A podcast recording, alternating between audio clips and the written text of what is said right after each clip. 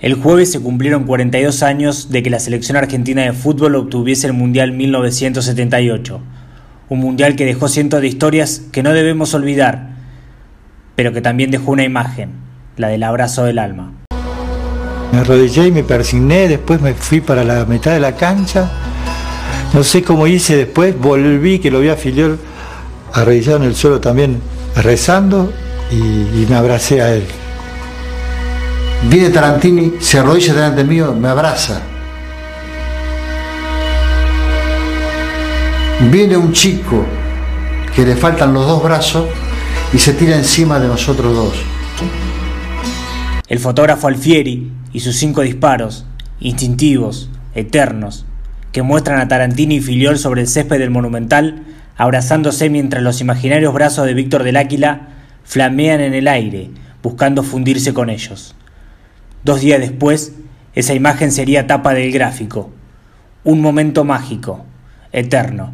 Argentina campeón del mundo. Esto es Diario de ayer, episodio 5.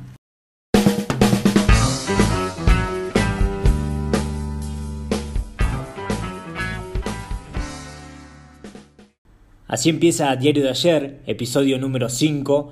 Ya pasamos los 100 días de cuarentena que cuestan cada vez más. Espero que lo estén llevando de la mejor manera y adaptándose de a poco a esta nueva normalidad que nos tendrá seguramente presos durante varios meses más, así que ah, hay que ir eh, tomándolo con calma. Hubieron muchísimas noticias deportivas que ya voy a estar comentando porque este es un episodio que está atravesado por el atletismo y por una charla que tuve con Eulalio Coco Muñoz, este maratonista olímpico argentino clasificado a Tokio 2020 que se va a hacer el, año próximo.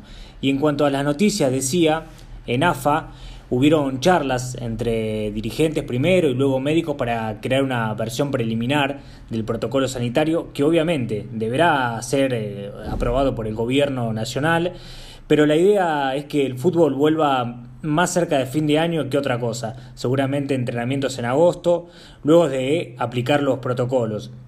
Los test de evaluación a los jugadores por club costarán 750 mil pesos aproximadamente, lo que obviamente lleva a que la AFA seguramente aplique algún subsidio para los clubes de ascenso, porque no va a dejar que, y, tampoco creo que tengan eh, muchos eh, la capacidad para poder costear esta clase de test y aplicar todos los protocolos sanitarios. Por otro lado, la Conmebol quiere empezar en septiembre con la Copa Libertadores y, las copas eh, del continente sudamericano, con lo cual seguramente habrá que ver cómo se va dando esta noticia de acuerdo a los días, porque seguramente quizás empiecen a, entrenar aquellos clubes que tienen eh, competiciones, porque desde la Conmebol, más precisamente el dirigente Gustavo Belloso, dijo que no van a esperar a ninguna asociación.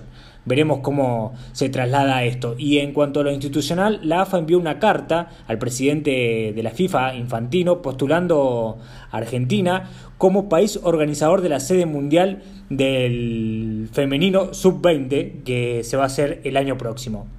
La FIFA también, por otro lado, confirmó a Australia y Nueva Zelanda como coorganizadores para el Mundial Femenino 2023 de selección mayor, obviamente. El Consejo Virtual eligió a estos países eh, oceánicos por encima de Colombia, que era la otra candidata. Pero hay gente que en nuestro país ya se está tratando de, de jugar al fútbol de alguna manera, quizás usando la inventiva, y en la ciudad de Rosario inventaron el metegol humano, un fútbol 5, que crearon unos eh, amigos, una cancha que está delimitada por líneas que no se pueden superar. Y bueno, vimos ahí un video, no sé si lo pudieron ver, verdaderamente llamativo. Por otro lado, en estas noticias quizás insólitas que, aparecen en un bar en Bangladesh, eh, el miércoles que fue el cumpleaños de Messi, se habían juntado 15 personas a festejarle el cumpleaños a Messi. Lo tienen de ídolo, obviamente. Bueno, fueron detenidos por violar el, el aislamiento. Y siguiendo con las noticias, Carlitos Tevez anunció que seguirá en Boca por seis meses con el objetivo de la Copa Libertadores y que donará su sueldo a una ONG. En cuanto al tenis, Novak Djokovic dio COVID positivo, fue noticias en el mundo del tenis, criticado por muchos de sus pares. Quizás, bueno, Federer y, Nadal todavía no, no, alzaron la voz. Y en cuanto a los torneos, quedó suspendida la Copa Davis 2021 Y también eh, siguiendo con Nadal, quizás eh, su tío Tony Nadal puso en duda la presencia de, Nadal en el US Open que se va a estar dando en Nueva York a partir del 31 de agosto. Del 10 al 13 de septiembre se jugará el US Open para el tenis adaptado, una muy buena decisión que todavía no había quedado confirmada, pero esta semana quedaron estas fechas establecidas. Y hablando de Estados Unidos, se suspendió la maratón de Nueva York, prevista para el primero de noviembre de este año. Bueno, la anterior anulación se había dado eh, por el huracán Sandy en el año 2012. Así que bueno, eh, quedaron suspendida, quedó suspendida esta, esta maratón tan importante. Volviendo al fútbol, Sergio Agüero fue operado de meniscos de su rodilla izquierda en Barcelona y seguramente esperará eh, la vuelta a las canchas para el 7 o 8 de agosto para aquellas el partido de vuelta eh, por la Champions. Y el que se coronó campeón en la Premier después de 30 años y 5 subcampeonatos fue el Liverpool. Lo consiguió a 7 a siete fechas del final, eh, sacándole 23 puntos al Manchester City, que fue su escolta. En cuanto al básquet, la NBA dio positivo 16 jugadores en, este, en esos test masivos, 302 eh, basquetbolistas fueron sometidos a test de, contra el COVID, 16 jugadores dieron positivos, pero esto no va a poner en, en duda el certamen que va a empezar el día 30 de julio.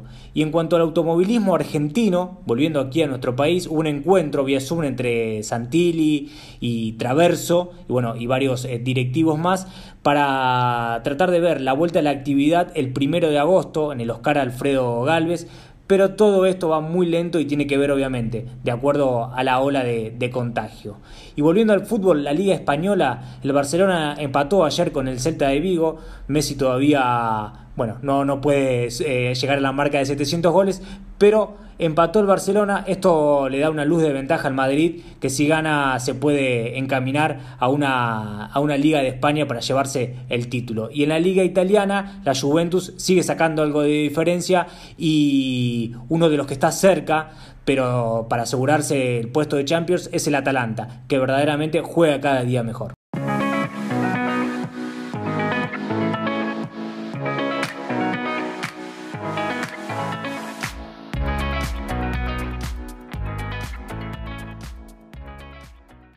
En Diario de ayer también hay espacio para las historias. Y esta es una de ellas que me encontré hace unos días atrás, en la historia de Joaquín Carmona, español de 46 años. Tiene la cuenta de Twitter más importante de España sobre atletismo. Joaquín4318 es su nick. Estadísticas que nadie tiene, novedades. 32.600 seguidores actualmente pero nunca nadie, hasta hace unos días, sabía quién era. Joking 4318. Y un día de la nada dejó de tuitear. Más precisamente el 15 de marzo fue su último tweet, justo cuando la pandemia del COVID-19 azotaba España. ¿Tú sabes quién es Joaquín Carmona? Se preguntaba mucha gente fanática de atletismo y experta en España. Y nadie sabía decir a ciencia cierta quién era Joaquín Carmona. Alfredo Barona, un magnífico cronista de atletismo español, algo preocupado porque todos empezaban a, sospechar que quizás le había pasado algo y había sido víctima de esta gran pandemia, preocupado empezó a preguntar en Twitter a ver si alguien sabía algo. Y un madrileño, Domingo Olivares, de 26 años, que trabaja en la Universidad de Turín en Italia, le envió un mensaje directo desde allí diciendo que él sabía quién era Joking 4318. Le contó la historia que hacía un tiempo había coincidido con él en una biblioteca en la zona de Arganzuela, en Madrid, y también le mandaba decir que si lo veía, que le dijera que deje de dormir en la calle. Le contó que un día se había sentado en la misma mesa y bueno, que había visto su DNI en el suelo cuando se agachó a, juntarlo, vio la fotografía y también vio su computadora, vio el Twitter abierto y vio que tenía miles de seguidores. Entonces por eso sabía bien quién era Joking4318. Este periodista Olivares fue en busca de Carmona y se encontró con él. Luego publicó que vivía en la calle, en un parque en Madrid, y que la imposibilidad de encontrar wifi ni zonas de carga durante la cuarentena lo llevaron a dejar de tuitear. Hola, soy Joaquín Carmona y quiero agradecer a todos los que os habéis volcado con, mi situación y espero que voy a intentar llevar una vida normal y, y la primera del atletismo eh, tengo todo mi agradecimiento hacia ellos y la bolsa de corredor que, que ha publicado el artículo de Alfredo Barona y, lo que quiero es eh, desde aquí con, el corazón y, todo eh, pues muchas gracias. Se crió en Zamudio, un pueblo al lado de Lezama, en Bilbao, donde fue el menor de dos hermanos, en una familia totalmente disfuncional, padre alcohólico, una madre que enfermó muy joven, y a los 19 años se fue a Madrid, trabajó en varios oficios, luego tuvo un kiosco al que le sacaron la licencia y al no poder abrir perdió todo, 17 años en la calle, fanático del atletismo, y se pasó años yendo a bibliotecas, siempre hay alguna historia que contar, diría más tarde Carmona en una biblioteca. A su vez, cuando destaca también cómo tener una computadora le salvó la vida. Mi, mi válvula escape. Cuando estoy con el ordenador eh, me olvido de, la situación en la que vivo. Cuando dejo de tuitear y me voy a dormir, eh, me acuerdo de la interacción que ha tenido, la repercusión que ha tenido lo que tuiteo y entonces ahí me lleno y me siento una persona válida y, y paso buena noche, digamos, en la calle. Gracias a Alfredo Barona, y a la solidaridad de mucha gente en España que armaron fondos para eh, que pudiese salir adelante. Joaquín Carmona hoy en día vive en una pensión y está empezando a llevar una vida un poco más normal.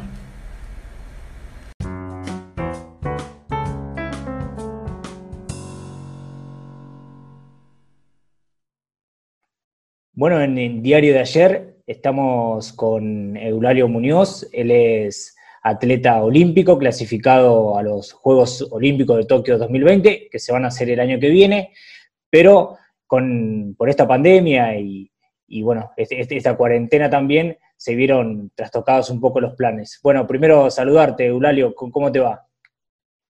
Bueno, buenas tardes. Eh, bueno, eh, un saludo para vos, para toda la gente y bueno, acá estamos, eh, volviendo al ruedo desde hace un par de semanas, así que bueno, pensando un poco en lo que va a ser el próximo año.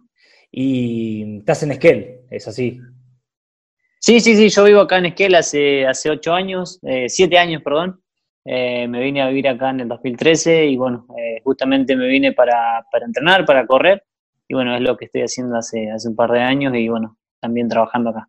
Claro, y lo de la cuarentena, el aislamiento, ¿te condicionó mucho ahí en Esquel la manera de entrenar o, o lo que tenías proyectado? ¿Te cambiaron mucho los planes? Sí, sí, bueno, con el tema de la pandemia se han suspendido todas las competencias. Eh, nuestro primer objetivo era el Mundial de Medio Maratón el 31 de marzo, que bueno, se suspendió para octubre de este año, que es, creo yo, una de las pocas pruebas que todavía no se han dicho que se suspenden del todo. Porque si bien fue aplazada para octubre, todavía nos han dicho que se puede llegar a correr. No lo sabemos, así se cierta, porque bueno, está esto el tema del coronavirus todo el tiempo se va agravando más y en vez de, mejorar creo que queda un poco para atrás. Pero, pero bueno, ya te digo, eh, eh, creo que a todos, a todos en sí, eh, nos afectó un poco la cuarentena. bueno, hoy acá, como te contaba, hace un par de semanas en, en Esquel ya podemos, podemos correr, porque bueno, Esquel es una de las ciudades grandes de Chubut que no, que no ha tenido contagios, ¿no? No tuvimos ningún infectado acá, ningún contagiado. Así que en ese sentido, eh, bueno, estamos bien y ya hace un par de semanas corriendo. Hace dos semanas eh, se nos dio la posibilidad también, bueno, a los atletas que teníamos marca mínima para, para los Juegos Olímpicos y a los que estaban en plena preparación para los Juegos Olímpicos, eh, el entrenar todos los días. Como yo te cuento, nosotros ya nos habían dejado entrenar acá en Esquel, obviamente a toda la gente, no solamente a los atletas, sino a toda la población en sí, eh, a salir a, hacer las actividades recreativas, digamos, eh, día por medio, porque era por número par e impar, y bueno, y salíamos cuatro veces a la semana, así que, porque el domingo era libre.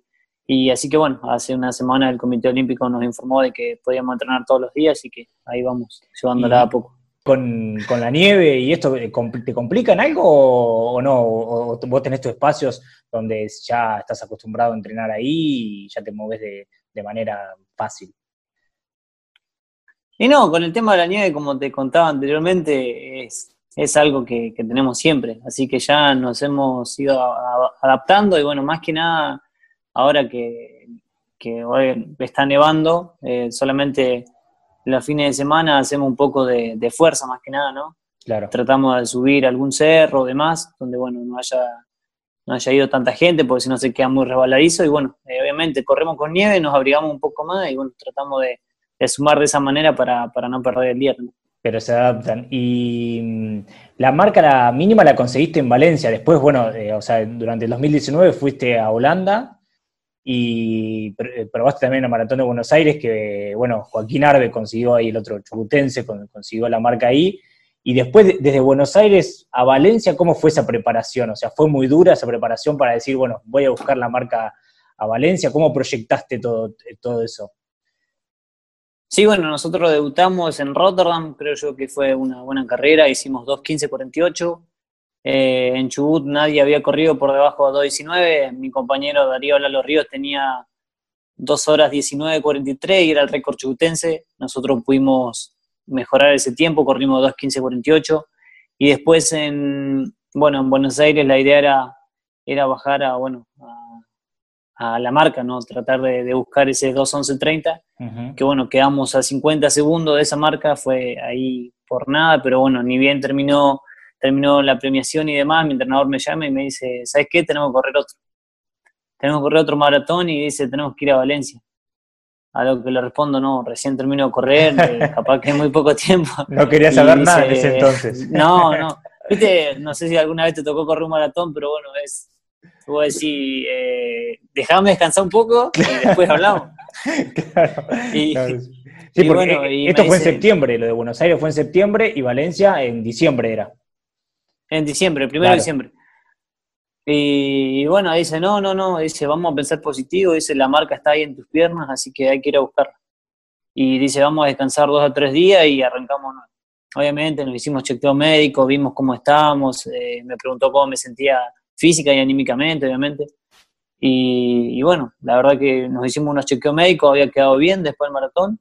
Descansé tres días y ya el día jueves eh, comencé nuevamente a, a, trotar despacio, digamos. Claro. Y estuve, no sé, un par de días en Esquel y ya me tocó irme a, a la altura, a Huancayo, a Perú, que estamos a 3.200 metros sobre el nivel del mar.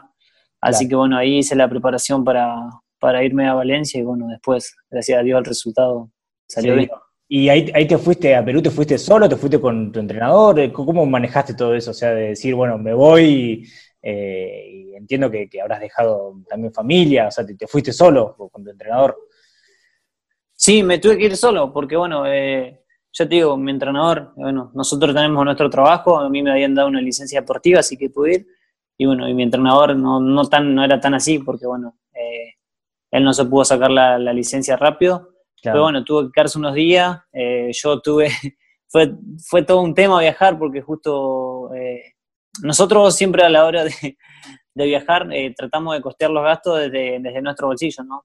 Y esta vez se nos había complicado un montón porque, bueno, para ir a Rotterdam habíamos conseguido un préstamo y ya habíamos quedado medio en bancarrota. Y por suerte después apareció Domingo Maizón y bueno, y a la ayuda de Chubú Deporte nos dieron un dinero como para, para poder viajar. Así que bueno, tuvimos que también recortar gastos y bueno, para, un, para recortar gastos teníamos que ir por Chile, ¿no? Agarrar un avión para ir, eh, era ir en colectivo desde Esquela a Bariloche, Bariloche a Puerto Montt en colectivo y desde ahí recién empezaba el vuelo en avión. Abaratar todo lo, más posible. claro, sí, sí, abaratar todo porque ya te digo, estaba muy complicado. Y porque además tenía que estar un mes en, en, en Perú, tenía que estar un mes ahí preparándome. Y bueno, después lo del viaje a Valencia. Y, bueno, eh, me tocó irme a Puerto Montt y justo estaban con el tema de Chile, que bueno, ahora quedó medio de lado porque está el tema de la pandemia, pero que estaban en crisis. Y que, sí, sí, conflictos sociales y todo.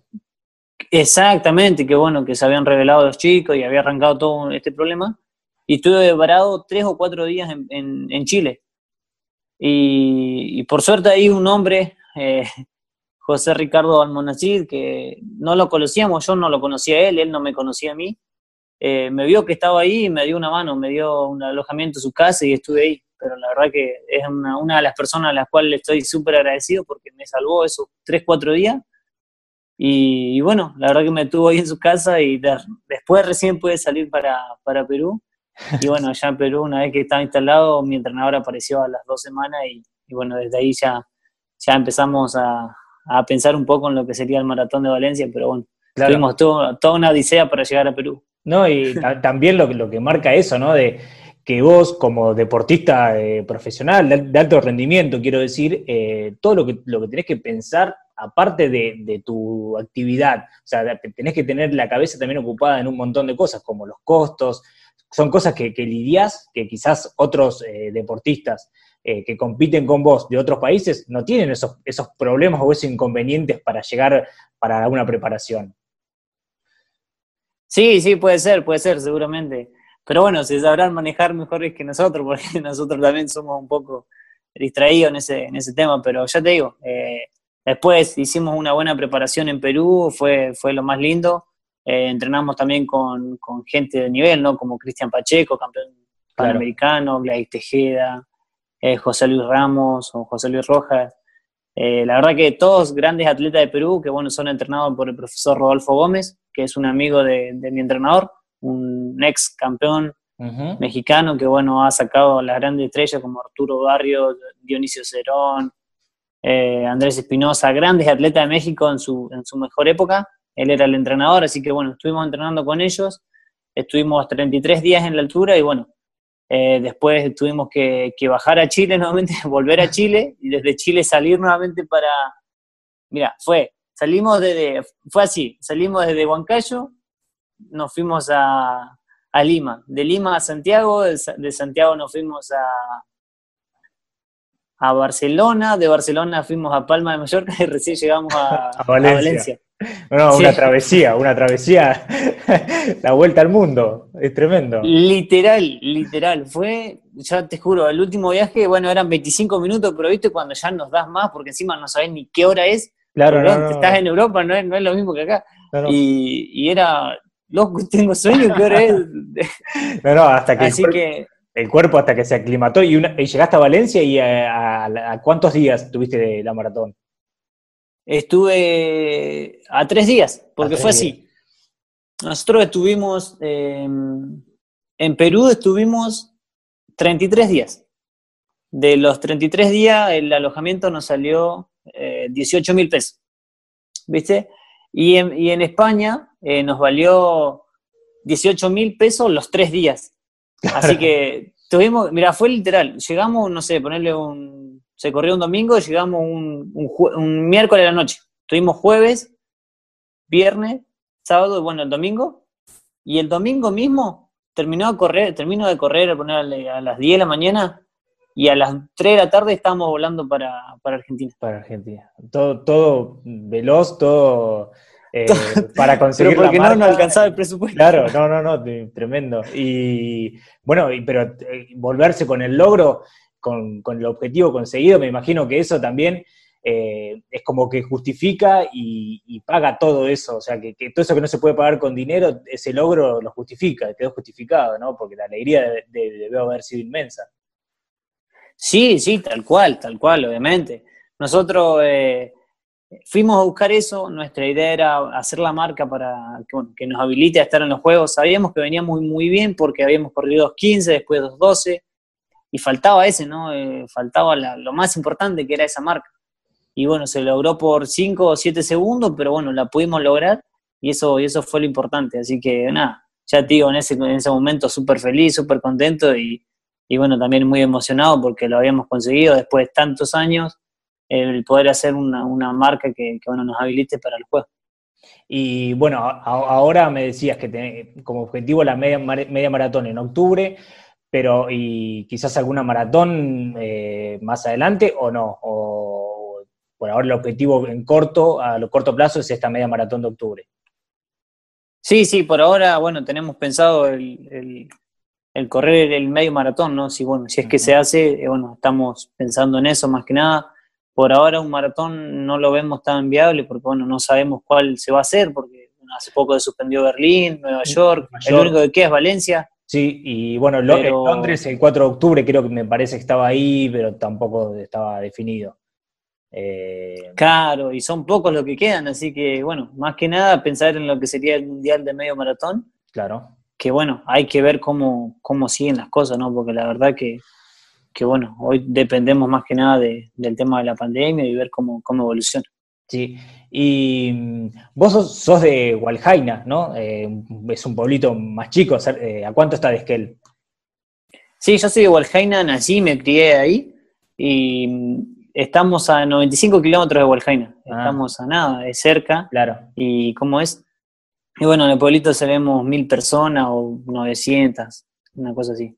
Claro. No somos muchos. Mm, vos sabés que eh, yo eh, vi, me encontré en YouTube con, tu charla TED en Esquel, de Esquel, eh, que diste en Esquel, y mm, nada, un poco me, sentí identificado, yo nací también, nací en un pueblo, me crié en un pueblo de 300, de 300 habitantes, eh, San Jorge, pero antes vivía en el campo, iba a la escuela y iba a dedo, y vos contaste, creo que ahí, que, que ibas, o a buscar, que vivías en el campo también al principio, y ibas al al pueblo, pero que ibas trotando. Eh, o, que en, ciertas ocasiones iba, ibas trotando esos 13 kilómetros y, bueno, entiendo que quizás también ahí tu, corazón empezó a, tener, decir, bueno, me tengo que dedicar a esto.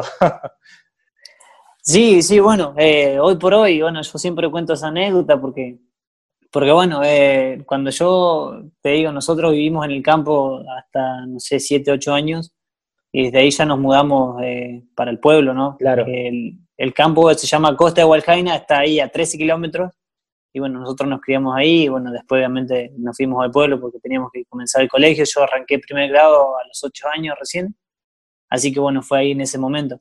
Pero antes sí, íbamos y volvíamos caminando porque no, no teníamos auto, claro. en mi familia nunca tuvimos auto, así que eh, por ahí lo hacíamos a caballo a veces, pero lo que hacíamos siempre era ir caminando. Y, bueno, hacer dedo también, como, como lo contabas vos, también lo hacíamos. Sí, yo, Porque bueno, no siempre, pasaba no pasaban camionetas, ¿viste? Claro. Claro, más que nada las camionetas porque te, tiran, te meten atrás y bueno, vamos. Te tirás en la caja y vas ahí. claro. Pero bueno, yo sí caminé bastante de chiquito y bueno, eh, pero obviamente yo no tenía mucha idea de lo que era lo que era jugar. En mi familia, yo te digo, eh, lo que era correr, perdón. Eh, mi familia, ya te digo, siempre se caminó, mi mamá hasta el día de hoy sigue caminando, eh, mis hermanos lo mismo. Así que bueno, en ese sentido, también de chiquito como que ya venía medio acostumbrado a, caminar, bueno, más que nada a correr porque soy bastante petizo y, no me esperaban nada.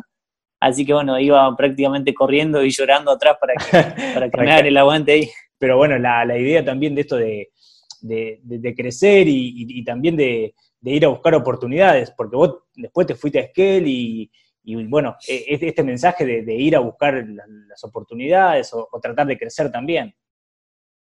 Sí, sí, bueno, yo comencé, mira, yo cuando comencé a correr empecé con un amigo que es policía, eh, que se llama Hugo Nahuelquir, bueno, yo jugaba al fútbol con él, eh, jugábamos a la pelota y bueno, después el club tuvo que cerrar y bueno, y empecé a jugar, eh, empecé a correr con él me invitó a una carrera un día acá a Esquiel, había 5 y 21 kilómetros, le digo, anotame en 5, ya no había más cupo, así que me anotó en 21, y tenía 16 años y tuve que correr 21. Y ahí conocí a, mi primer profe, que fue Andrea de la Cerda, una profe de educación física, estuve con ella entrenando 4 o 5 meses, y hasta que conocí a Rodrigo Peláez, porque él siempre fue famoso, lo escuchaba siempre en la radio, digamos, y, y bueno, siempre hablaba de que se iban a correr a Rotterdam, a Alemania, con Karina Neipan, Lalo Ríos, eh, Martín Encucheo. Claro, Así que bueno, eh, yo decía un poco, wow, este señor viaja por todos lados, estaría bueno conocerlo y bueno, decirle si no me puede entrenar. Así que lo conocí, le pedí si no me podía entrenar y me dijo que sí, pero que bueno, su idea era de que si yo quería entrenar con él me tenía que venir a vivir a Esquel a lo que, bueno, justamente yo respondo, no tengo a nadie en Esquel, no conozco, eh, no conozco mucha, muchas personas en Esquel y bueno, es una ciudad nueva para mí, porque ya te digo, nosotros, yo venía a Esquel tres o cuatro veces al año, mi papá tenía una jubilación y venía a cobrarla y bueno, él por ahí nos traía dos o tres veces al año, como te digo, y, no conocía nada. Así que fue un cambio totalmente y bueno, eh, tomé la decisión, ya te digo, tenía 17 años, tomé la decisión, le dije un día a mi mamá, ¿sabes qué? Me voy.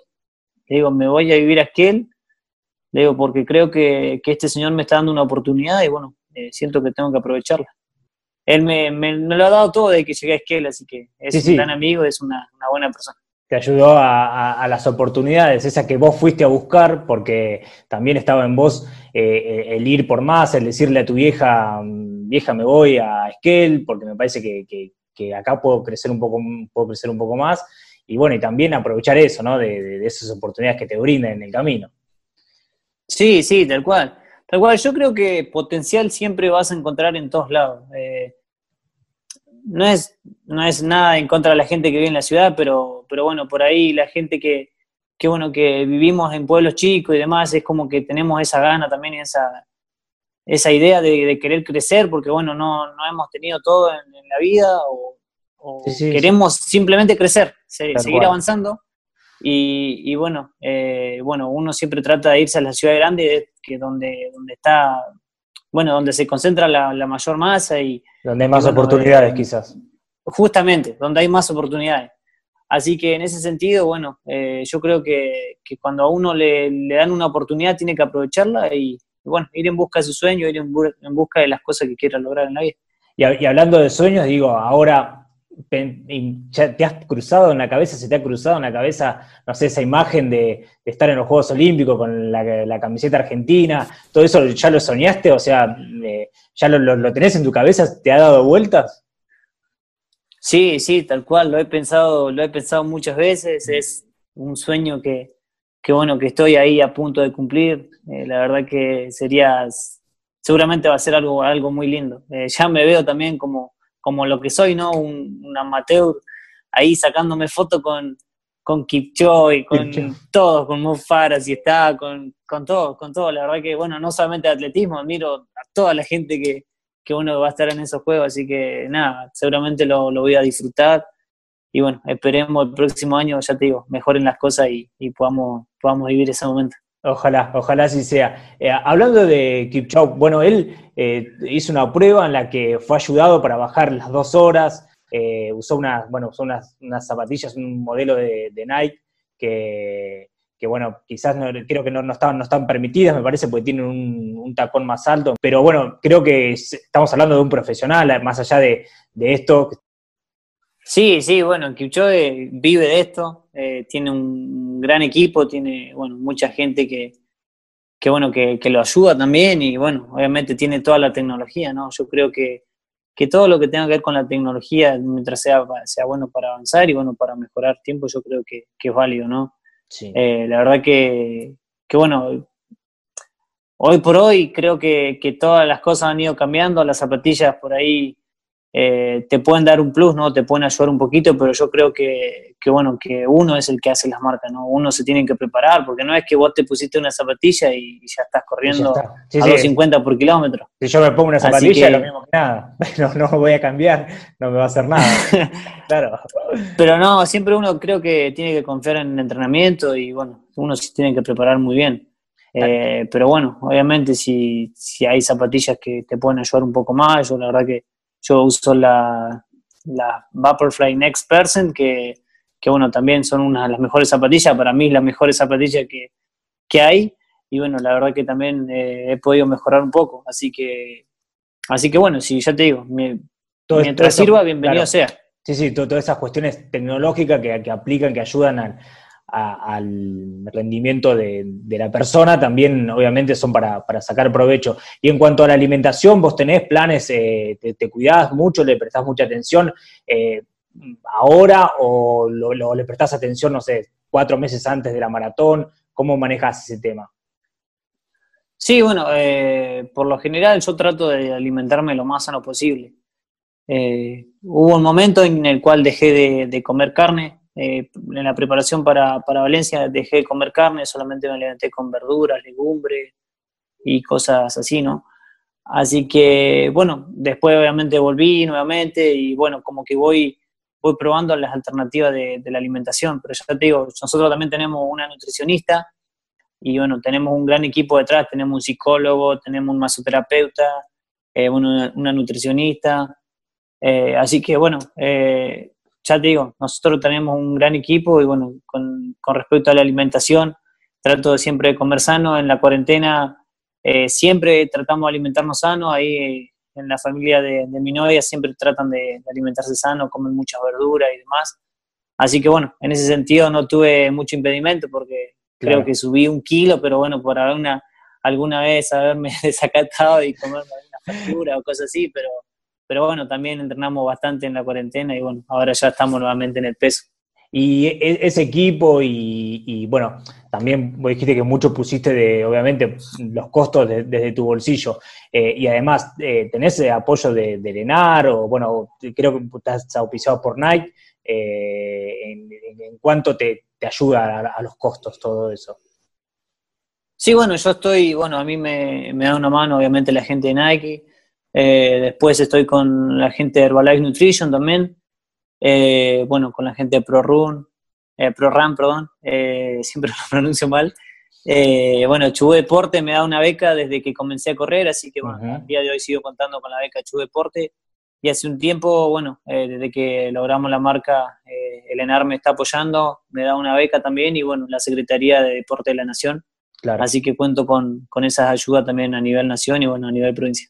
Así que, sí, sí, porque todo suma al, trabajo y a, que vos también te, enfoques y, te prepares básicamente en, la competencia, más pensando en un, juego olímpico. Sí, sí, tal cual, tal cual. Bueno, con respecto a esta beca, eh, ahora último, yo no tenía cinta y bueno, me pude conseguir una, tuve que invertir la beca en, bueno, en comprar una cinta, me pude conseguir una, gracias a Dios, y bueno, eh, sobre las últimas semanas pude, pude también hacer un poco de cinta durante la cuarentena, bueno, ahora ya la tenemos un poco ahí guardadita porque ya se puede salir a correr afuera, así que bueno, seguramente igual por las mañanas meteremos algún turno porque ahora la nieve está media complicada para, para salir temprano, pero, pero bueno, eh, después la, dejaremos guardadita nomás. Claro, bueno, así que ahora es abrigarse bien y, salir a la, nieve. Así que eh, te deseo lo, mejor. Eh, y que sea, bueno, un próspero año, ojalá se, se dé lo de la media maratón para prepararte, para que te sirva para prepararte y que en Tokio obviamente tengas los, mejores resultados. Bueno, bueno, muchísimas gracias, te, agradezco nuevamente por el contacto y, bueno, gracias por los buenos augurios, bueno, esperemos el año que viene poder, poder estar presente representando a la Argentina. Dale, un abrazo grande, Eulalio. Un abrazo, que estés bien.